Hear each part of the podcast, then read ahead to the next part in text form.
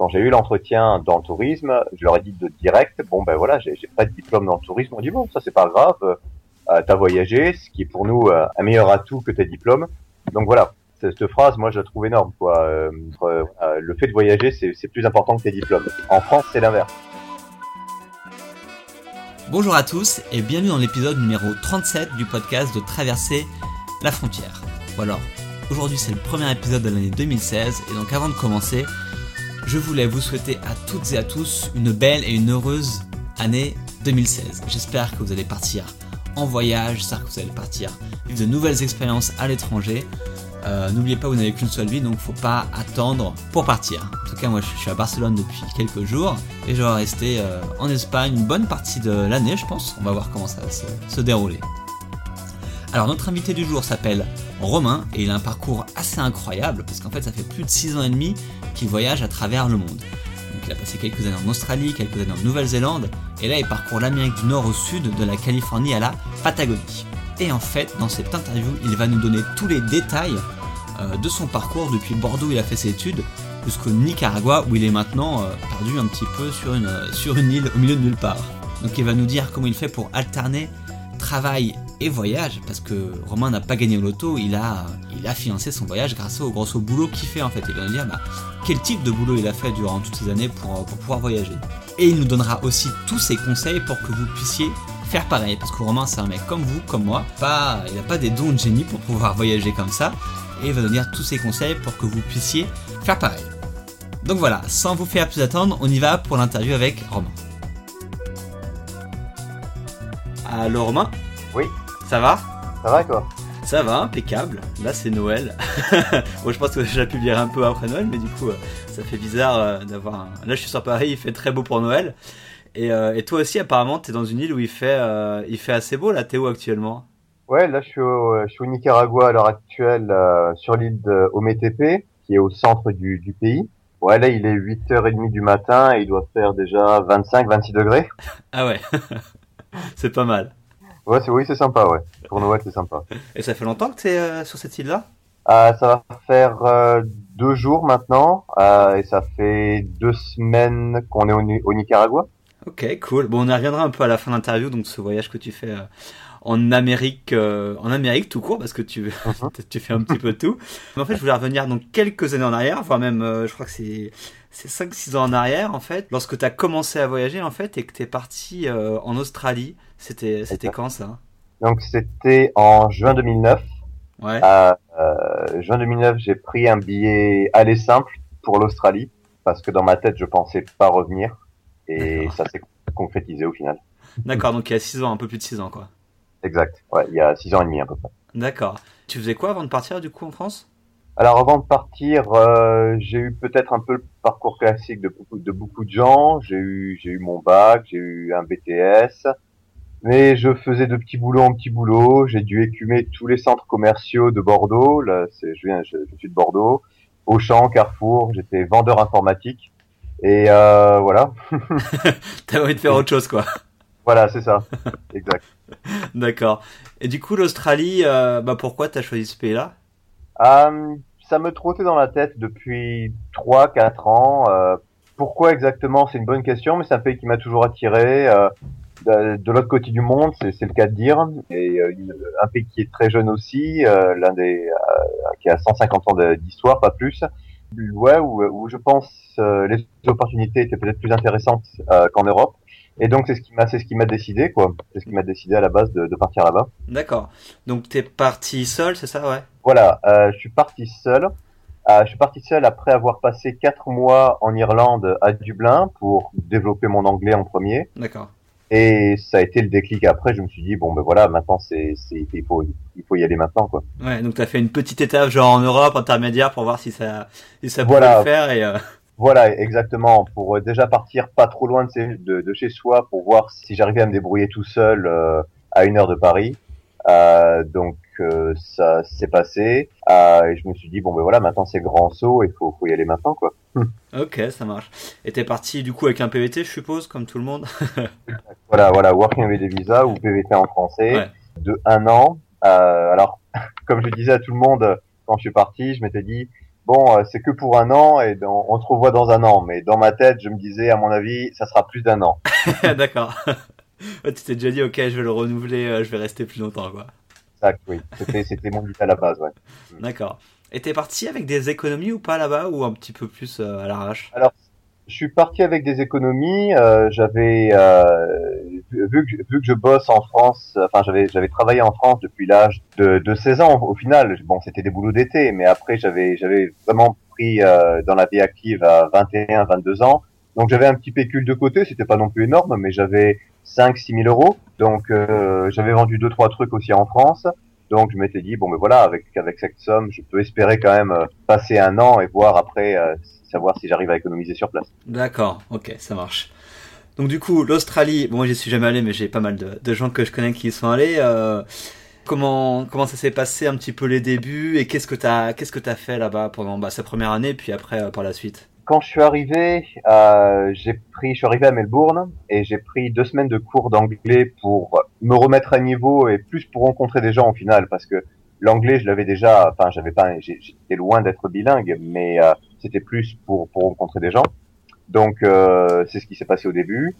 Euh, par la suite, au bout de trois semaines, je pense, j'ai trouvé un petit boulot en tant que serveur dans une pizzeria italienne qui était payé vraiment au lance-pierre parce que le salaire était vraiment ridicule. Mais en tant que première expérience à l'étranger, t'as pas le trop, tu peux pas trop, euh, t'as pas, pas de, pas de droit quoi, on va dire. Donc euh, ouais. Euh, c'était un peu comme ça. En résumé, pour la première année, euh, j'ai pas mal vagabondé à droite à gauche. Je suis passé à Melbourne, je suis passé dans le centre de l'Australie à, Alice Springs, je suis remonté à Darwin. J'ai fini euh, sur la côte est des, euh, de l'Australie à faire du fruit picking dans une ferme de, de watermelon, c'est-à-dire de, de pastèques. Ouais. Et à la fin de la première année, c'est là où j'ai rencontré ma copine, euh, qui est anglaise. On s'est rencontrés dans une ferme au milieu de l'outback, au milieu du désert australien, sous 45 degrés à, à, à 10 heures du matin euh, à aller euh, à aller cueillir des fruits euh, et dans mon cas c'était pour élaguer des arbres dans une ferme de, de sandalwood c'est-à-dire de, de bois de santal. Donc c'était c'était sympa ouais. D'accord. Ah bah du coup t'en as fait des trucs quand même voilà voilà pas mal de choses après sur la seconde année on a continué tous les deux au final on a acheté un van donc on a fait toute la côte ouest le sud on a rallié Sydney Petite anecdote sur ça d'ailleurs, c'est assez marrant. On a acheté un van 3000 dollars à Darwin. On l'a utilisé pendant 4 mois et on l'a revendu à Sydney pour 4500 dollars. ok, donc t'as le sens des affaires quoi. Voilà, c'était une bonne, une bonne affaire. La plus-value sur le van quoi, bah, c'est bien, c'est ingénieux. voilà, c'est sympa. D'accord. Et du coup, sur ces deux ans que tu as passé en Australie, euh, tu as travaillé combien de mois euh, en tout euh, par rapport au temps où tu as juste voyagé? C'était quoi un peu le... On, a fait le calcul à la fin des deux ans, et si on a mis, euh, si on met bout à bout, on a travaillé un an et on a eu un an de vacances. Ah, cool. Ouais. Ouais, ouais. Si on met bout à bout toutes les expériences, euh, c'était c'était ça. Donc euh, plutôt sympa, ouais, d'avoir eu l'occasion de travailler, euh, certes dans, des petits boulots, dans de serveurs, de fruit picking. J'ai bossé sur un bateau de pêche, etc. Mais à côté de ça, autant il y avait des salaires qui étaient très bas, autant il y a des salaires qui étaient très hauts, et ça nous a permis d'économiser beaucoup en très peu de temps, et au final de se payer, de se payer de vacances aussi, quoi. D'accord, ok. Et du coup, en ces deux ans euh, de vrais, en fait, de vrais voyages longs à l'étranger, qu'est-ce que tu as pu apprendre un petit peu euh, sur toi-même durant ces, deux années en Australie? Ça a été l'humilité, euh, le fait de débarquer dans un pays où tu es, tu es immigré en fait. Hein. C'est quand on parle beaucoup de la, crise des migrants à l'heure actuelle, mais là c'est ça quoi. tu arrives dans un pays, tu dis que tu es français, mais bon, tu réalises que la France c'est au final un tout petit pays par rapport au reste du monde. Et donc, tu es comme les autres, euh, c'est-à-dire qu'il faut que tu apprennes euh, la langue, il faut que tu te fasses comprendre, il faut trouver du travail, et surtout, il faut, il faut montrer, il faut, euh, comment dire, il faut que tu fasses tes preuves, c'est-à-dire que même avec des diplômes, etc., les diplômes là-bas sont beaucoup moins importants qu'en France. Du coup, il faut que tu fasses tes preuves, quoi. Quand, que, quand, quand tu demandes à bosser dans un restaurant ou dans un free picking, et que le gars, le patron te dit, bon, bah, euh, euh, je te mets trois heures à l'essai ou je te mets une semaine à l'essai, bah, t'as as trois heures pour montrer ce que tu fais, ce que tu peux faire, quoi. Donc ça c'est ouais l'humilité. Je pense que c'était la, la, première chose que j'ai appris là-bas. D'accord.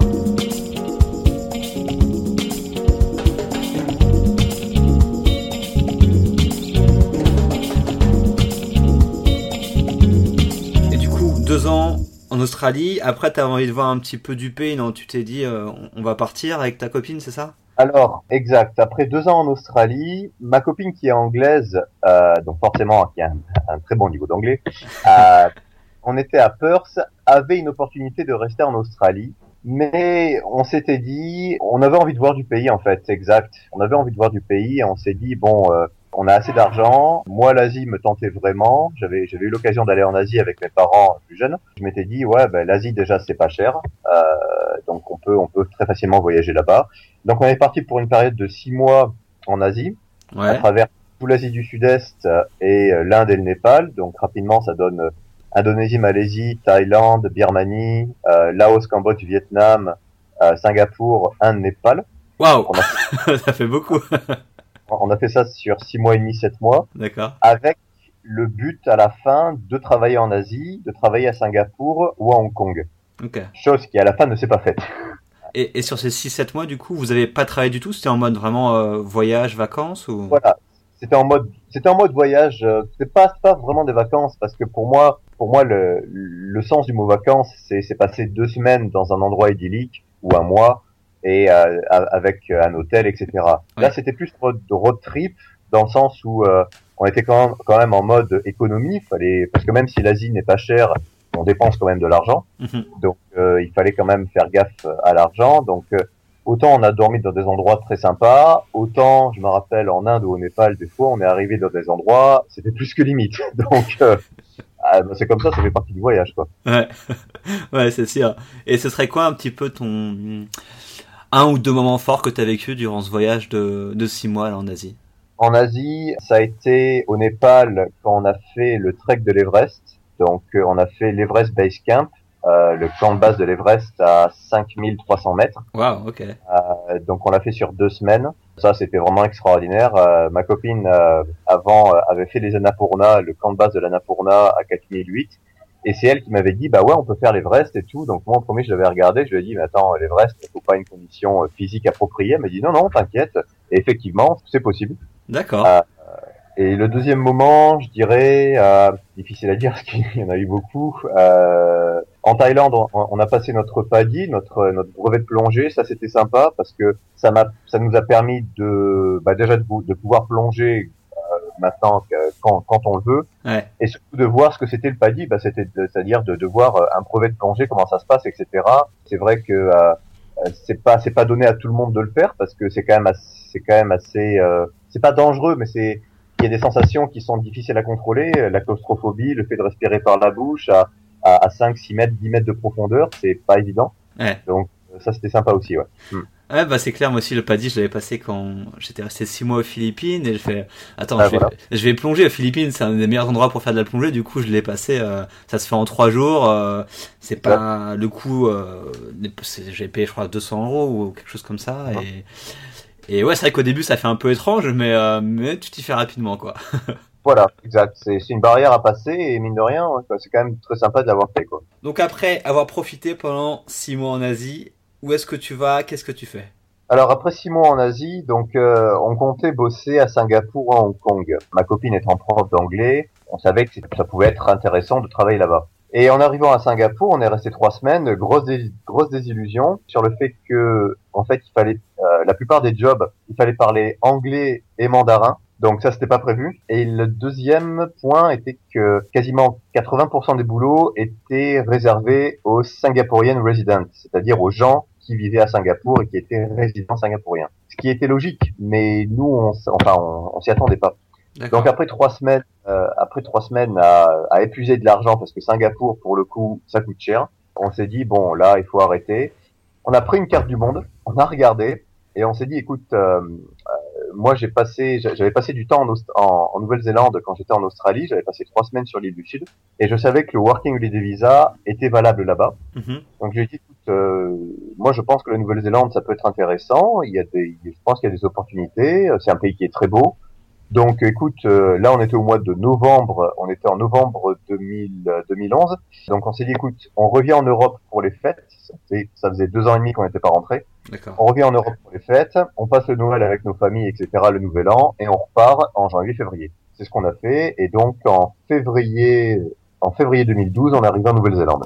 Ok, ça marche. Donc là, euh, pareil qu'en Australie, genre, vous aviez comme but de, de bosser, euh, toi, un peu dans fruit picking, tout ça, et elle en, prof d'anglais, ou c'était quoi l'objectif en partant? Alors, là, c'était là c'était différent. Euh, en, en, arrivant en Nouvelle-Zélande, j'avais 28 ans, ma copine en avait 25. Euh, les petits boulots, on commençait à en avoir un peu marre, et on se disait, bon, bah, si en Nouvelle-Zélande, on peut, on peut développer nos carrières, ça peut être ça peut être intéressant. Donc, euh, Amy, qui, euh, qui avait passé les diplômes euh, pour être pour être prof, on va dire, a trouvé du, du boulot très rapidement euh, en l'espace de 48 heures, en arrivant à, à Auckland.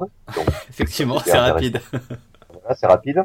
Moi, ben, je, je me cherchais encore quoi. À 28 ans, je savais pas trop quoi faire de ma vie.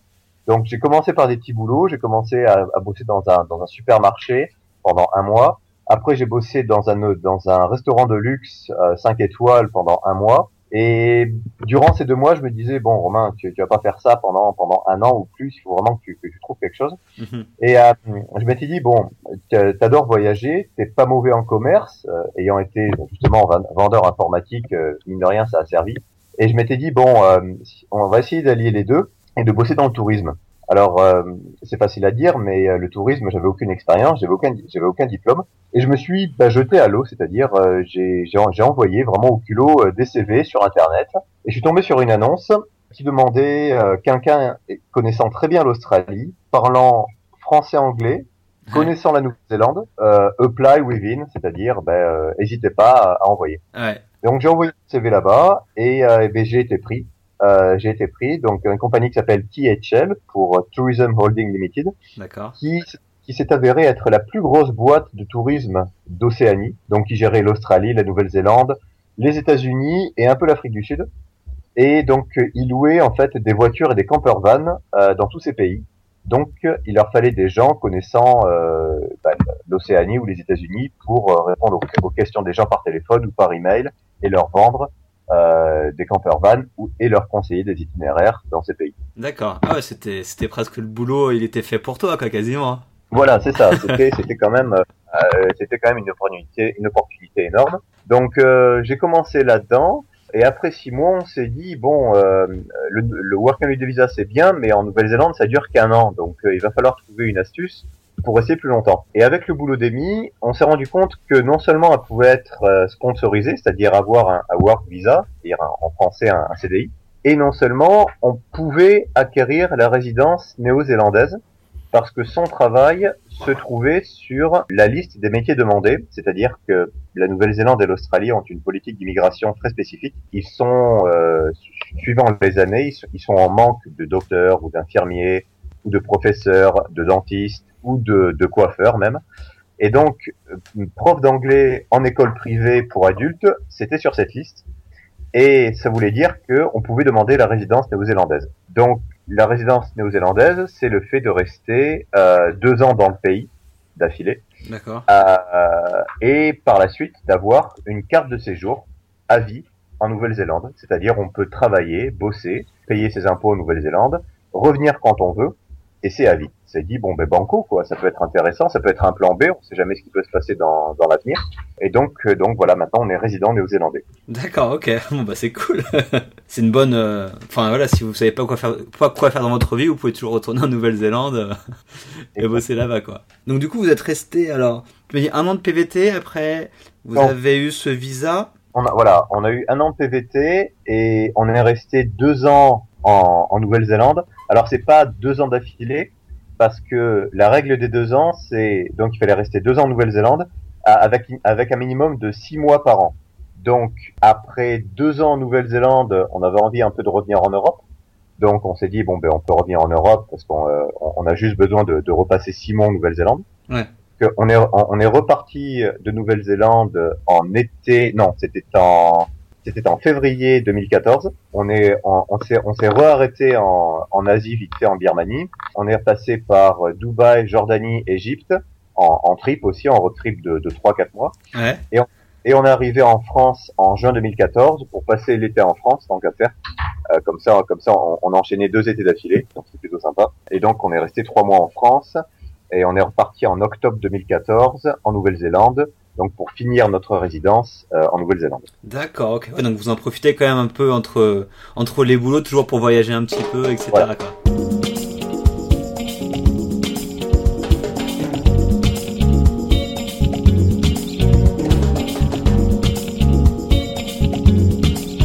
Et au niveau du boulot, du coup, en Nouvelle-Zélande, euh, il y a des grosses différences, tu as vu, en, termes de culturel, entre par exemple travailler en France et travailler en Nouvelle-Zélande. Euh, il y a des choses euh, qui sont semblées vraiment différentes? oui, il y en a, il y en a beaucoup. Déjà, le style de vie, dans le sens où ils sont déjà beaucoup plus relax que nous au niveau européen. Pourquoi? Parce que ce sont des pays, en termes de, densité de population, la, la Nouvelle-Zélande compte 4 millions d'habitants. Euh, L'Australie en compte 25.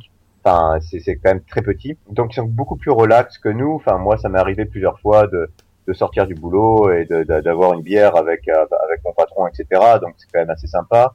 Le, le, vendredi, je me rappelle, euh, on, avait droit à un verre de vin ou, ou une bière à 5 heures de l'après-midi. en, en, France, j'ai jamais vu ça, quoi. Donc ça, c'était plutôt sympa.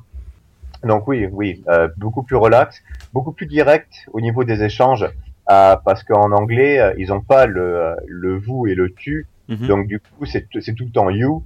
Et donc c'est vrai que quand tu parles à ton patron ou à ton supérieur hiérarchique et que tu, et que tu, utilises you, bah, c'est beaucoup plus direct comme approche. Donc les, les, barrières hiérarchiques sont beaucoup moins contraignantes peut-être qu'en France. Donc ouais, ouais c'est vraiment les, les, les, deux gros points qui sont qui sont assez intéressants. D'accord, ok. Et le marché du travail, du coup, en Nouvelle-Zélande, il est, pour les Français qui veulent, euh, qui veulent trouver du boulot là-bas, euh, c'est, assez simple, c'est compliqué. Quel type d'emploi on peut trouver? Il est, il est plutôt plus ouvert qu'en France, dans le sens où euh, la Nouvelle-Zélande a une balance migratoire négative, c'est-à-dire qu'il y a plus de gens qui partent du pays que de gens qui rentrent. Tous les jeunes néo-zélandais, beaucoup s'en vont pour aller en Australie parce que les salaires sont plus élevés, ou s'en vont en Europe pour avoir une expérience internationale.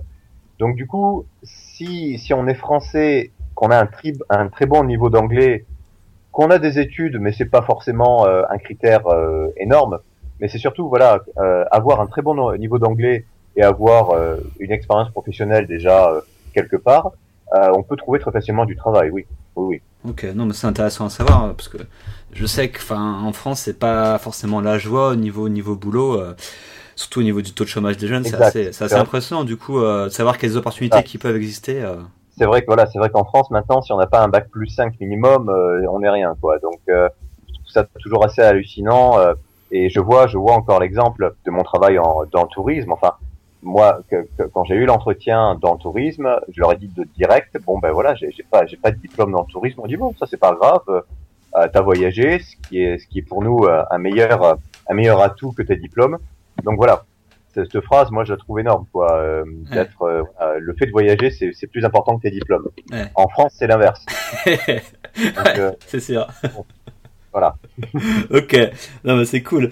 avant de retourner à, sur, sur, ton voyage que tu fais actuellement, je voulais parler un petit peu justement de de tout ton ton expérience en fait que tu as eu avec toutes ces années en train de voyager et de travailler, quels seraient uh-huh. les, les, conseils en fait que tu donnerais aux personnes bah voilà qui sont en France et qui aimeraient voilà petite partir voyager, partir travailler à l'étranger euh, sur plusieurs années comme toi tu l'as fait, quel type de, de choses tu leur dirais? Alors, de pas attendre parce que plus plus plus on devient vieux, plus c'est difficile dans le sens euh, c'est pas c'est c'est peut-être stupide comme comme réponse mais c'est au niveau des euh, des visas et au niveau de l'immigration des pays. L'Australie, la Nouvelle-Zélande, quand, quand, quand on a demandé par exemple notre résidence en Nouvelle-Zélande, on avait moins de 30 ans, mais rien que ça ça a joué ça a joué parce que on est moins, on a moins de 30 ans, donc on est jeune, donc on va travailler. Émigrer dans un pays quand on a 45, 50 ans et, euh, et trouver du boulot, c'est extrêmement dur. Mhm. Euh, c'est très difficile, euh, à moins d'avoir vraiment un, un, boulot très particulier et, euh, et d'être muté par sa boîte, là d'accord. Mais autrement, c'est très dur. Donc, ne pas attendre, vraiment se, se jeter à l'eau. si on a moins de 30 ans, on, on, peut bénéficier du, du visa Working Holiday Visa, donc en Australie, en Nouvelle-Zélande, au Canada, Maintenant, j'ai vu qu'ils l'ont ouvert en, en, en, Colombie, en Argentine. Enfin, c'est vraiment, c'est vraiment un visa extraordinaire. Mhm. Euh, si on a plus de 30 ans, 31, 32, 33, c'est possible aussi. Euh, le, le, Canada, le visa Working Holiday, c'est jusqu'à 35 ans. Et même si on a passé l'âge du Working Holiday Visa, euh, c'est toujours possible de d'envoyer des CV, etc. à l'étranger. Euh, c'est possible quoi. Il y a ouais, il y a, il y a aucun il y a aucun problème quoi. Ouais, d'accord. Et, pour ceux qui auraient peur, parce que je sais que c'est c'est le truc qui revient tout le temps, c'est on a peur de lâcher sa situation en France, on a on a peur d'aller dans un pays étranger, etc. Qu'est-ce que tu avais un truc à dire euh, à ce niveau-là? Ben je conseillerais peut-être en premier, avant de faire le grand saut, de partir en Europe, parce que mine de rien, combien de jeunes de 18-19 ans j'ai vu partir en Australie et euh, pour apprendre l'anglais et, au final sur place euh, c'était pas si évident que ça.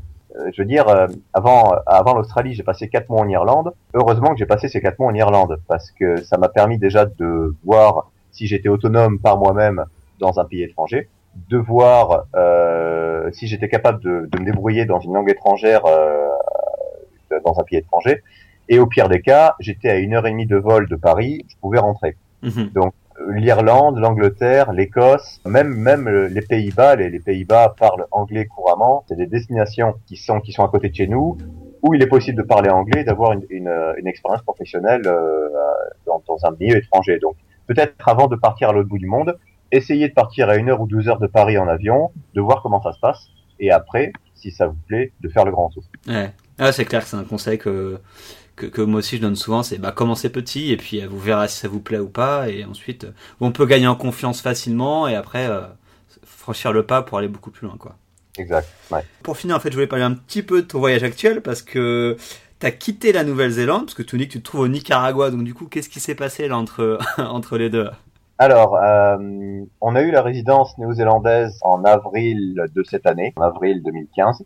Et donc du coup, on a donc voilà, on a eu la résidence et euh, on s'est dit bon maintenant euh, maintenant qu'on a la résidence et qu'on peut on peut revenir quand on va en Nouvelle-Zélande, j'aimerais euh, enfin on, aimerait avoir avoir du pays. On avait cette idée de l'Amérique, l'Amérique centrale et l'Amérique du Sud depuis depuis maintenant trois ans. On s'est dit ce serait bien de faire un grand trip dans toute l'Amérique, ce serait quand même extraordinaire. Donc on, on a économisé pour ça mhm. et on est parti il y a trois mois et demi, quasiment quatre mois maintenant de Nouvelle-Zélande avec l'objectif de passer un an, un an et demi sur le continent américain.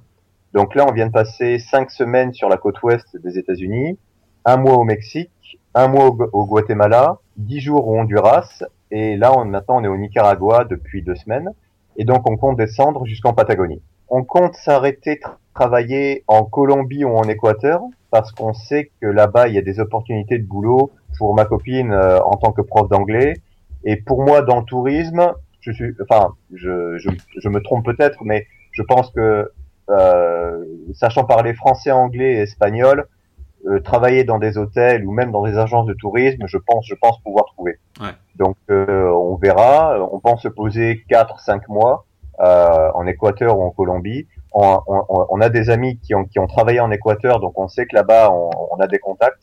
Donc on va, on va essayer de, de trouver ça. Voilà. D'accord. Waouh, c'est un beau projet là. voilà, c'est sympa, ouais. Ça, ça, se passe bien. D'accord, donc l'espagnol, euh, l'espagnol, ça va là.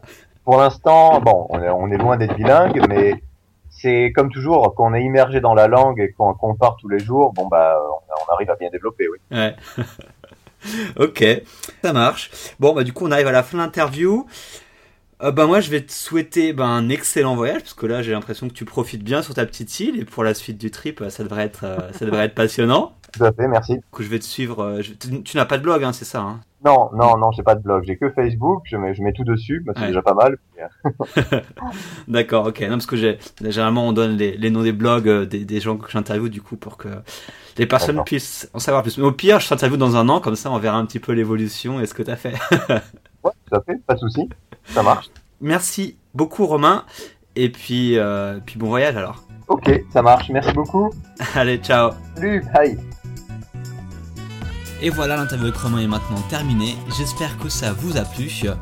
En tout cas, moi, j'ai pris beaucoup de plaisir à échanger avec lui parce qu'il a un parcours vraiment inspirant.